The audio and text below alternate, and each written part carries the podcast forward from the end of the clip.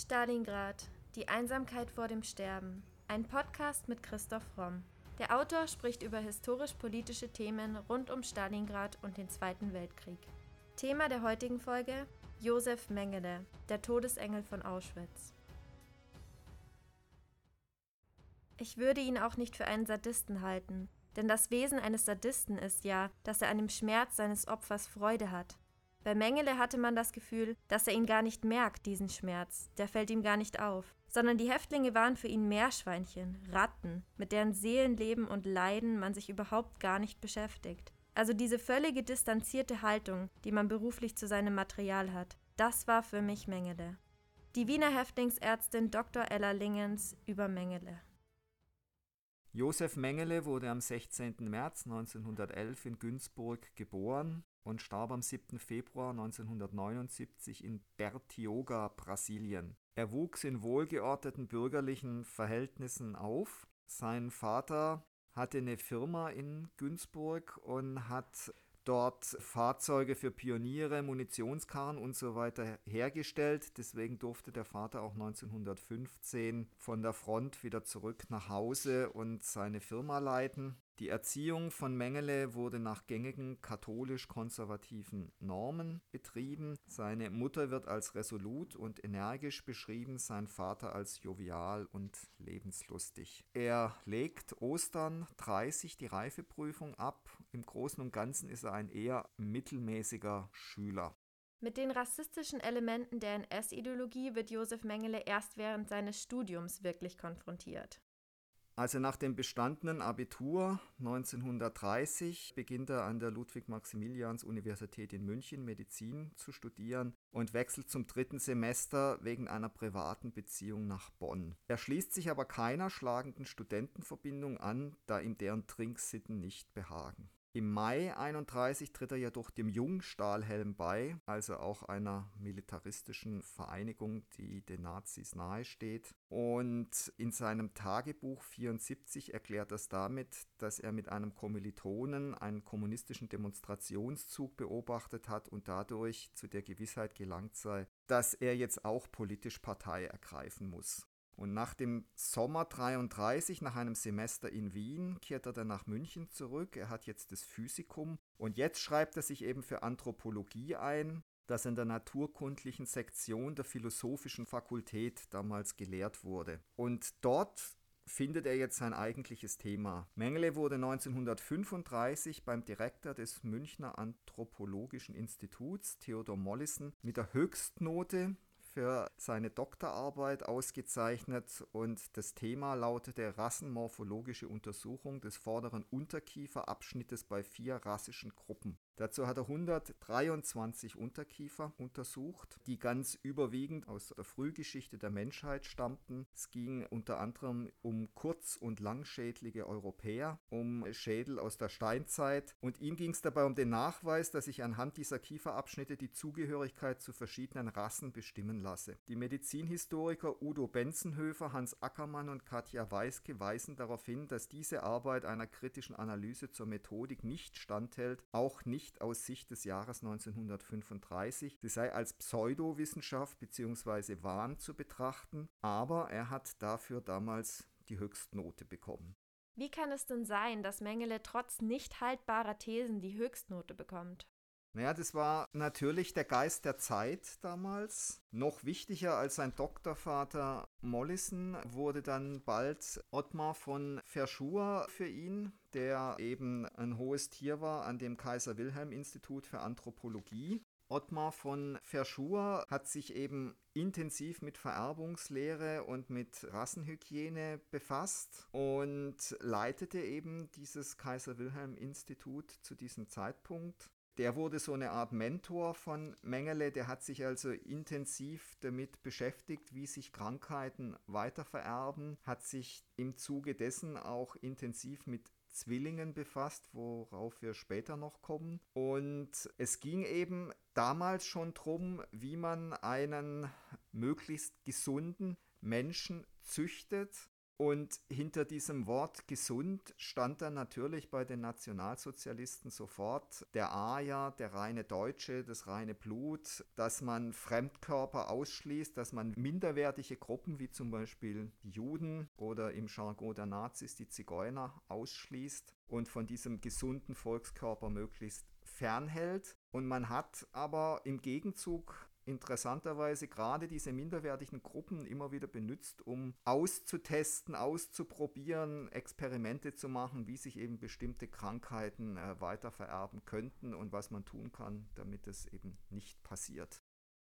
Im Zusammenhang der Herstellung der sozialen Gesundheit des Volkskörpers, wie er sie nannte, befürwortete Verschur auch die Anlage einer Kartei der Gemeinschaftsunfähigen und bejahte klar die politische Notwendigkeit des Antisemitismus. Er sagte, Zitat, ein völkisch eingestellter Staat habe sich die Erhaltung des eigenen Volkes zur obersten Pflicht zu machen und den Kampf anzusagen jedem, der dieses Volkstum bedrohe. Der deutsche völkische Kampf richte sich deshalb in erster Linie gegen das Judentum, weil das deutsche Volkstum durch die jüdische Überfremdung in besonderer Weise bedroht sei. Damit, dass wir das Volkstum in den Vordergrund stellen, soll die Bedeutung der Rasse nicht eingeschränkt werden. Sie zeigt sich am klarsten, wenn wir an die Lösung des Judenproblems herantreten. Zitat Ende. Diese Ideen der Rassenideologie, die Mengele übernahm, führten ihn letztendlich bis nach Auschwitz.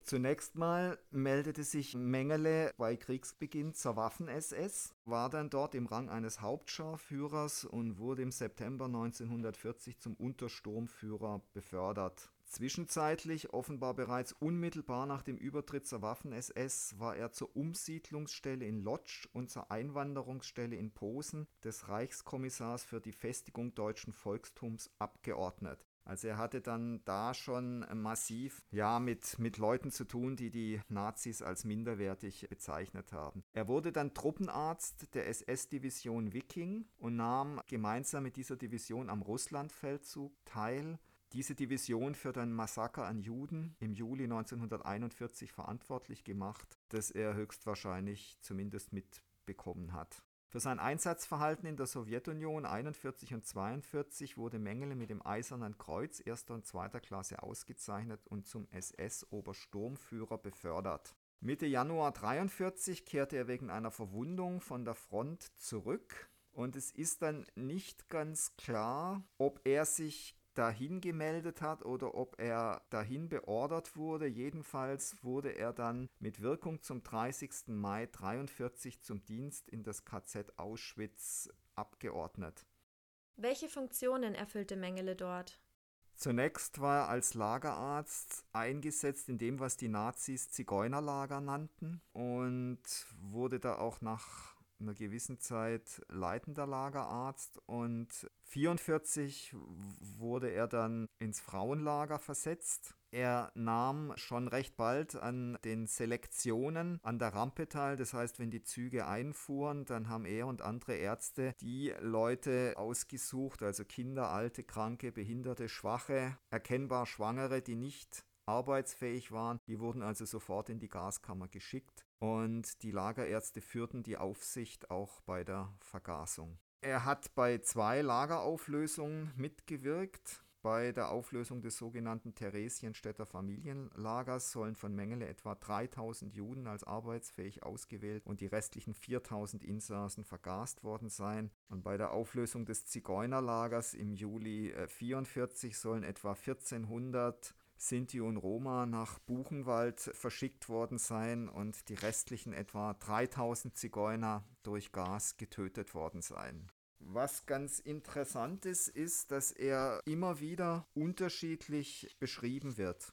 Verschiedene Häftlinge berichten, dass sich Mengele unmittelbar nach seiner Ankunft in Auschwitz um eine Verbesserung der Situation bemüht habe. So habe er die Kapos angewiesen, keine Häftlinge zu erschlagen, für eine ausreichende und regelmäßige Versorgung gerade der Kinder gesorgt, Sport wie Fußball zugelassen und sich den Anliegen der Häftlinge gegenüber offen gezeigt.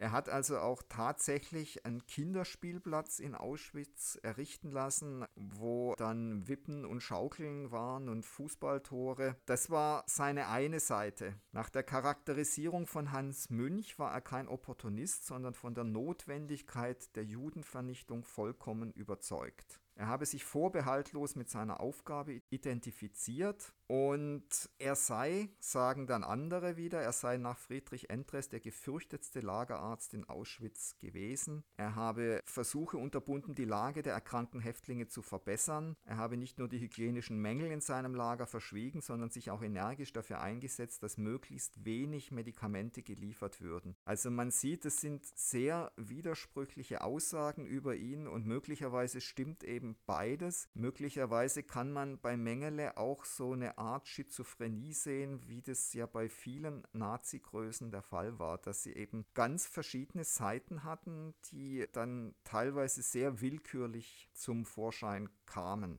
Aber letztendlich hat bei ihm natürlich überwogen, dass er eine rücksichtslose Forschung an den ihm anvertrauten Häftlingen betrieben hat und da auch wirklich von nichts zurückgeschreckt ist. Selbst Menge der Spielplätze sollen ja letztendlich zu Schauplätzen des Todes geworden sein. Am Yom Kippur 1944 ließ Mengele angeblich an den Pfosten eines Fußballtores in Höhe von etwa 1,50 Meter eine Latte anbringen und alle Kinder, die diese Größe nicht erreichten, was schätzungsweise 1000 Kinder waren, wurden sofort in die Gaskammer geschickt. Als Ende 1943 im Frauenlager dass zu diesem Zeitpunkt unter Mengeles Aufsicht stand, eine Typhusepidemie ausbrach, ließ er die 600 Insassen eines ganzen Blocks vergasen und den Block anschließend desinfizieren. In diesen Block wurden dann die Frauen des nächsten Blocks verlegt, der geleerte Block desinfiziert und so fort. So ging er auch gegen ungarische Jüdinnen im Lager B vor, die an Scharlach erkrankt waren und gegen jüdische Kinder im Lager B, unter denen sich die Masern verbreitet hatten. Auch im sogenannten Zigeunerlager schickte Mengele alle Kranken mit solchen potenziell epidemischen Infektionen in die Gaskammern. Rudolf Höst zufolge, dem Kommandanten des KZ Auschwitz, hielt sich Mengele dabei an einen Geheimbefehl Heinrich Himmlers, wonach die Kranken im Zigeunerlager, besonders die Kinder, durch die Ärzte unauffällig zu beseitigen seien. Von anderen Ärzten wurde Mengele aber für sein Händeln der Epidemie kritisiert. Die deutsche Häftlingsärztin Ella Lingens zum Beispiel kommentierte Mengeles Vorgehen so: Zitat es scheint ihm gar nicht in den Sinn gekommen zu sein, dass man das gleiche Ergebnis auch hätte erreichen können, ohne 600 Menschen in den Tod zu schicken, zum Beispiel indem man provisorisch ein Zelt aufstellt. Für ihn zählte nur Leistung und Erfolg. Zitat Ende. Auch die polnischen Häftlingsärzte haben seine Arbeitsweise im sogenannten Zigeunerlager als sehr eigenartig bezeichnet und irgendwo eben auch als widersprüchlich. Bei Inspektionen habe er sich milde gezeigt, sodass selbst die weniger gewandten Zigeuner sich an ihn mit ihren Bitten und Klagen wandten und ihn mit Vater, Väterchen, Onkel oder ähnlichem anredeten. An den vielen Kranken aber habe Mengele im Allgemeinen kein Interesse gezeigt. Bei Entlausungsaktionen ließ er Kranke ohne Rücksicht auf ihren Zustand stundenlang nackt ausharren, auch im Winter bei Schnee und Regen im Freien, so dass viele starben. Die Frage, die man wahrscheinlich nicht endgültig beantworten kann, ob seine teilweise Milde und seine Freundlichkeit nur Maske waren das ist schwer zu sagen oder ob er tatsächlich sich dann in den Momenten auch dadurch besser gefühlt hat. Ganz klar ist, dass für ihn die Häftlinge keine Menschen waren, sondern Versuchskaninchen. Und er hat ja dann auch mal gesagt, dass Auschwitz eben die einzigartige Chance böte durch die vielen Häftlinge, dass man eben nach Lust und Laune forschen und experimentieren könne. Insofern war es wahrscheinlich wirklich so, dass die Häftlinge für ihn keine Menschen waren und er deswegen auch unempfindlich gegenüber ihrem Leiden war. Das wohl bekannteste Experiment von Mengele in diesem Zusammenhang ist die Zwillingsforschung.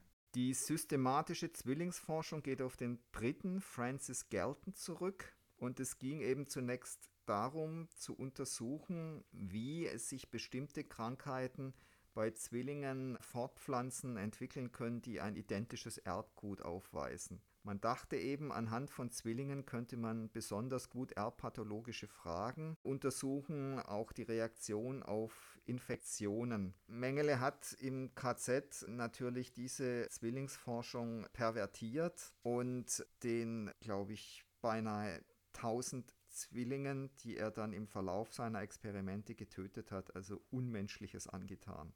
Neben grausamen Blutaustauschexperimenten, die nicht selten tödlich verliefen, wurden die Zwillinge auch Injektionen, Rückenmarkspunktionen und operativen Eingriffen unterzogen, für die keinerlei medizinische Indikation vorlag. Zudem wurde, wenn ein Zwilling starb, der andere auch getötet, damit Mengele sie beide nebeneinander obduzieren konnte. Dies verlief meist durch eine Phenolinjektion ins Herz. Neben diesen tödlichen Experimenten gab es auch sogenannte Zwangspaarungen von männlichen und weiblichen Zwillingen, die Mengele durchführte, um zu sehen, ob die Kinder von Zwillingen auch Zwillinge sein würden. Dabei ging es darum, die Geburtenrate zu erhöhen. Diese Methode wollte Mengele sich zu Nutzen machen, um die Zukunft der arischen Rasse zu sichern. Ein weiteres Projekt, an dem Mengele arbeitete, war das Projekt Augenfarbe, das Augenanomalien erforschte.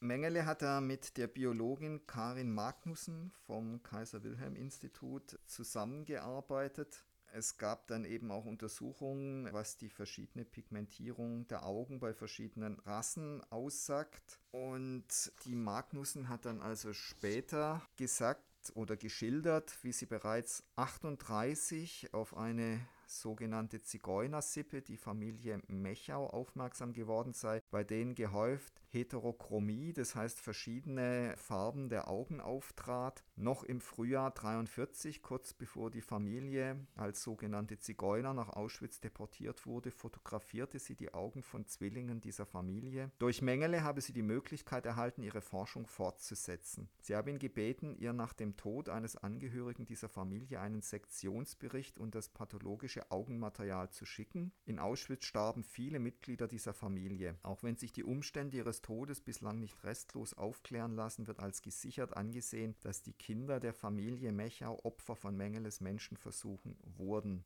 Und es gibt hier auch noch ein Briefzitat von einem Hans Nachtsheim, der schreibt, ich muss gestehen, dass es für mich der größte Schock war, den ich in der ganzen Nazizeit erlebt habe, als Mengele eines Tages die Augen einer im Konzentrationslager Auschwitz untergebrachten Zigeunerfamilie sandte. Die Familie hatte Heterochromie der Iris und eine Mitarbeiterin des Instituts, die daran arbeitete, hatte vorher Interesse an diesen Augen gezeigt. Also er hat wohl tatsächlich die Augäpfel diesen Menschen entnommen und dann ans Kaiser Wilhelm Institut geschickt.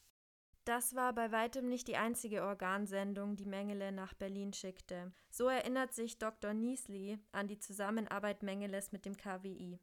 Zitat ich musste alle Organe von möglichem wissenschaftlichem Interesse aufbewahren, sodass Dr. Mengele sie selbst untersuchen konnte. Die, die das Anthropologische Institut in Berlin-Dahlem interessieren könnten, wurden in Alkohol eingelegt. Diese Teile wurden besonders verpackt und mit der Post verschickt. Während meiner Arbeit im Krematorium habe ich eine beachtliche Anzahl solcher Päckchen verschickt. Um diese Korrespondenz geheim zu halten, musste ich besondere Ordner anlegen. Die Direktoren des Berliner Dahlems Institut dankten Dr. Mengele immer sehr herzlich für dieses seltene und kostbare Material. Zitat Ende.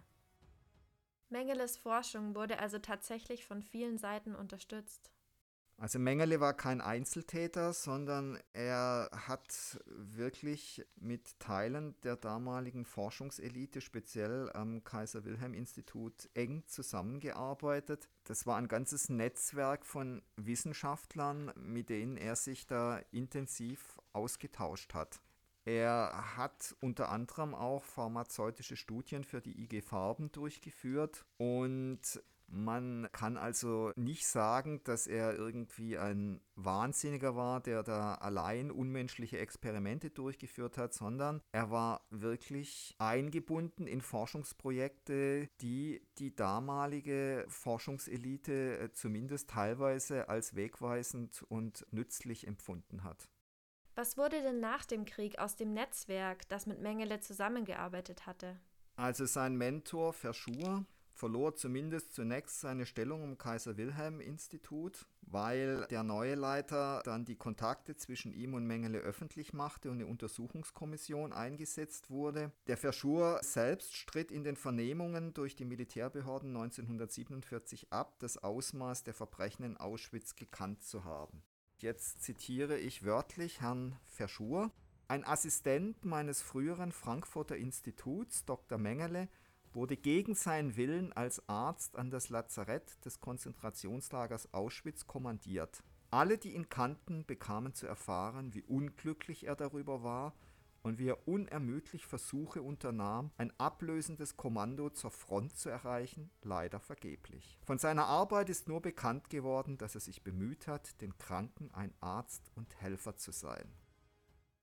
Herr von Verschur ist dann mit einer Zahlung von 600 Reichsmark davongekommen und wurde dann später noch Dekan an der Universität Münster. Und wie ging es nach dem Krieg für Mengele weiter? Nach dem Ende des Zweiten Weltkriegs wurde Mengele international als NS-Kriegsverbrecher gesucht. Er wurde jedoch nie gefasst. Er lebte lange Zeit unter seinem Klarnamen in Argentinien und hat also bis Mitte der 50er Jahre wohl auch immer wieder Deutschland, Günzburg besucht, ohne dass ihm auch nur ein Haar gekrümmt wurde. In den 60er Jahren wurde dann intensiver nach ihm gefahndet und er ist dann eben nach Paraguay und letztendlich nach Brasilien ausgewichen. Und er ertrank 1979 in dem brasilianischen Badeort Bertioga beim Schwimmen an einem Schlaganfall und erst 1985 wurde im Zuge einer intensiveren Fahndung seine unter falschem Namen beerdigten Gebeine entdeckt und identifiziert. Bis heute ranken sich verschiedenste Mythen und Legenden um den Tod von Mengele. Es gibt natürlich Leute, die dann behauptet haben, in dem Grab wären andere gewesen und Mengele würde nach wie vor irgendwo im Dschungel im Amazonas leben und dort sein Unwesen treiben. Ich denke, es ist relativ gesichert, dass er wirklich in dem Grab drin war und dass er 79 in Brasilien verstorben ist. Aber er wurde nie gefasst und er wurde nie vor Gericht gestellt. Als Zofka vom Institut für Zeitgeschichte 1986 die Figur Mengeles resümiert, sagt er, es sei keine Exkulpation zu sagen, Mengele sei weder Sadist noch fanatischer Nationalsozialist gewesen. Er sagte, und ich zitiere, Wäre Mengele nur ein grausamer Sadist gewesen, so müsste man ihn als Triebtäter, als Kranken einstufen. Ebenso wenig war Mengele ein fanatischer Nationalsozialist, ein Gesinnungstäter, dessen fehlgeleiteter Fanatismus seine Zurechnungsfähigkeit beeinträchtigte. Der Mensch Josef Mengele ist für seine Verbrechen voll verantwortlich.